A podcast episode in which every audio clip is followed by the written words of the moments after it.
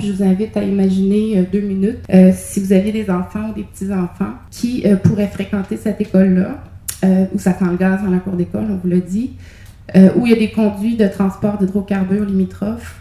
C'est ce qui va arriver à ma petite fille et à des centaines d'autres d'enfants.